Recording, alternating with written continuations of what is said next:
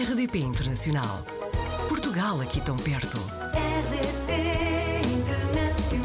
Hoje apanhamos na rede o Eduardo Pereira, médico veterinário, natural de Bragança e vive no Camboja desde abril de 2022, quase um ano.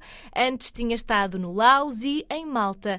Eduardo, muito obrigada por estar connosco na RDP Internacional. Olá, obrigado Joana, obrigado pelo convite e é um prazer estar aqui. Considerando que já não é o primeiro país onde vive, além de Portugal, como é que tomou a decisão então de sair? Foi quando a minha aventura, digamos assim, começou, foi em 2019 que decidi sair, sair de Portugal. Muito por estar um bocado aborrecido com as rotinas e com, com o dia a dia e com. hum, era sempre a mesma coisa. E estava à procura de algo novo, algo diferente, algo mais emocionante, digamos assim. Então foi, decidi sair do país e, hum, e na altura, por acaso não, não feliz, eh, queria, queria sair do país e um dos objetivos era falar e aprender o inglês. Foi daí que surgiu Malta, porque Malta é a língua oficial o inglês. Por isso acabei por ir para Malta. Fui, inicialmente fui fazer um estágio hum, de dois, três meses. Pronto, aprendi o inglês facilmente e, eh, e adaptei-me bastante bem, até que fiquei lá a trabalhar. E fiquei lá cerca de um ano e, e meio. E, eh, só que, entretanto,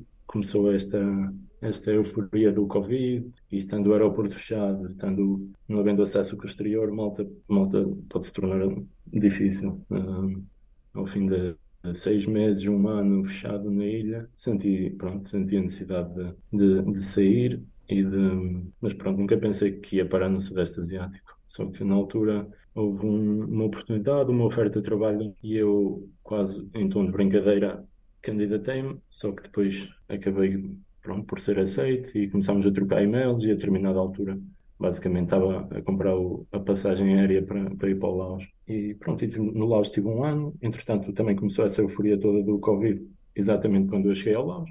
Por isso também tive um ano um bocado complicado, diria, no Laos. Foi espetacular, um país espetacular. Só que ao final de um ano, até porque eu sou uma pessoa que se farta bastante rápido dos sítios, ao final de um ano decidi mudar-me e pronto, e acabei aqui no Camboja. Até agora está a gostar da experiência, está a adaptar-se bem, considerando que é uma realidade, como nos contou, completamente diferente de quem nasceu no Ocidente, não é? Sim, é assim, eh, isto é completamente diferente daquilo que uma pessoa está habituada no Ocidente, em países ocidentais.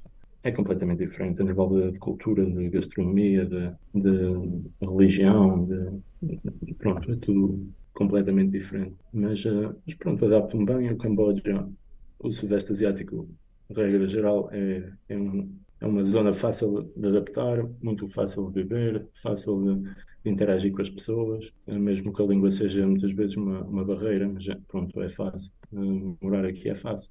E há muita gente que, muitos expatriados que estão cá, que a única maneira que conseguem descrever o Camboja ou o Sudeste Asiático é é fácil viver, é fácil demais. Por isso a adaptação aqui não é, apesar de ser tudo completamente diferente, mas a adaptação acaba por ser bastante, bastante Fácil. eh, fácil, diria.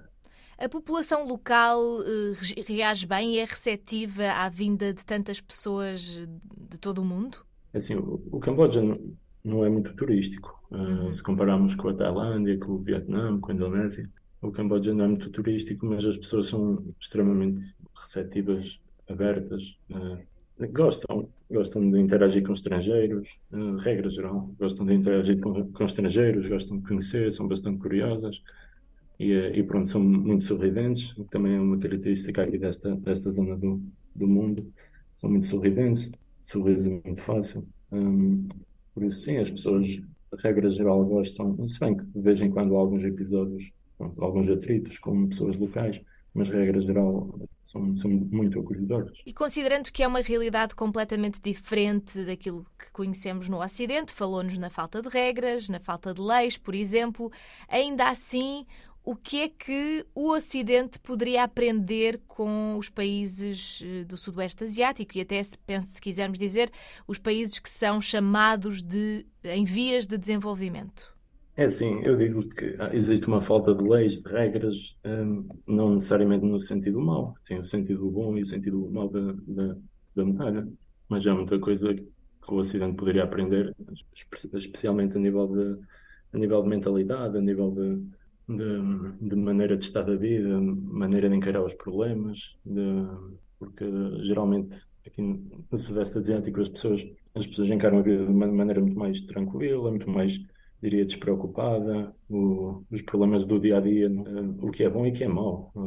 De certo modo, as pessoas não são tão um, focadas, diria, no trabalho, mas, mas que a nível, a nível mental não, não, não, não, não sofrem tanto, diria, não há tanta depressão, não há tanto stress, o dia a dia é mais tranquilo. Um, se bem que Phnom Penh, a cidade onde, onde estou, é um bocado caótica, há demasiadas pessoas num, num copo de água, diria. Um, mas as pessoas são muito mais tranquilas, muito relaxadas, e isso é algo que, se fosse transportado para o Ocidente, seria, acho que seria benéfico. A nível da produção, a nível de trabalho, as pessoas também não são tão ambiciosas, por isso tem sempre, tem sempre o reverso da medalha. Contou-nos que tem alguns hobbies, não é? E eh, este primeiro, eu não sei se se calhar não vou, não vou tentar pronunciar, mas se puder explicar-nos em que é que consiste Kun Khmer, não sei se é assim que se diz. Sim. É, é chamado Kun Khmer, que basicamente é uma arte marcial Khmer, ou seja, que é basicamente Muay Thai, mas praticado no Camboja. E é algo que, pronto, a nível bastante amador, tenho vindo a praticar. Já praticava no Laos também, mas no Laos é chamado Muay Lao. E pronto, basicamente é uma arte marcial. E, um, e por acaso, neste momento até há uma, uma polémica entre o, o Kung e o Muay Thai, que aqui no Sudeste Asiático existem os SEA Games, que são basicamente espécies de Jogos Olímpicos, mas entre os países do Sudeste Asiático. E este ano calhou de ser o, o Camboja a, receber e, e pronto, o Camboja decidiu chamar-lhe Kung Mai em, em, vez de Muay Thai. Geralmente chamavam-lhe Muay Thai, só que no Camboja e a Tailândia acabou por não gostar e acabou por recusar a participar, mas basicamente é uma arte marcial. Tem aqui outro hobby que vai partilhando no Instagram, 35 Ásia, em que tem uh, fotografias analógicas num mundo que é cada vez mais digital, não é? Sim, não diria partilhar, não armazeno lá as fotos, a bolso, sem grandes uhum. preocupações. E, e pronto, mas faço de uma forma extremamente amadora. Comecei a tirar, a, a fazer fotografia, basicamente a tudo o que vejo uh, uh, aqui neste, nestes países à volta. Comecei a fotografar pessoas, uh, locais, monumentos, basicamente tudo o que vejo. Tem aqui... E comecei a armazenar as fotos no, no, no Instagram. Se alguém, se quiserem dar uma vista de olhos. Acho que é engraçado. Tem aqui fotografias na Tailândia, esta última já é no Camboja, correto? Sim, basicamente tenho na Tailândia e no Camboja. No Laos, pronto, ainda não tinha este, esta espécie de hobby quando lá estava, por isso não tenho fotos nenhumas. E pronto, basicamente, por agora tenho fotografias no Camboja e na Tailândia. E é uma forma também de termos aqui uma noção mais visual daquilo que está a ser esta sua experiência tão diferente, não é? Para mim é um bocado difícil expressar em palavras muitas vezes aquilo que vejo e aquilo que sinto. E a, e a fotografia, acho eu que, que, que colmata esse, esse meu efeito, diria. Ah, mas, mas pronto, de forma muito amadora. Não ponho grandes expectativas nas fotos que tiro, nem, nem quero ficar famoso, nem vender as minhas fotos o nível é, é, bastante baixo. Mas é um hobby que vai tendo e é uma forma de ir fazendo uma coisa que também gosta e para quem queira ver, assim fica com uma ideia mais visual daquilo que é viver no Sudoeste Asiático, Eduardo, e eu espero que continue a correr tudo lindamente. Nós vamos seguindo naquilo que vá partilhando ou armazenando, como, como bem diz, aqui no Instagram, e espero que um dia possamos voltar a falar e saber para onde é que anda, se ainda está por aí ou noutro sítio qualquer, pode ser? Obrigado pelo convite e, um, e talvez um dia possamos falar num outro sítio do mundo, numa realidade completamente diferente. Obrigado. Muito obrigada e até breve, Eduardo. Portugal ao alcance de um clique. rdp.internacional.rtp.pt RDP Internacional. Portugal aqui tão perto.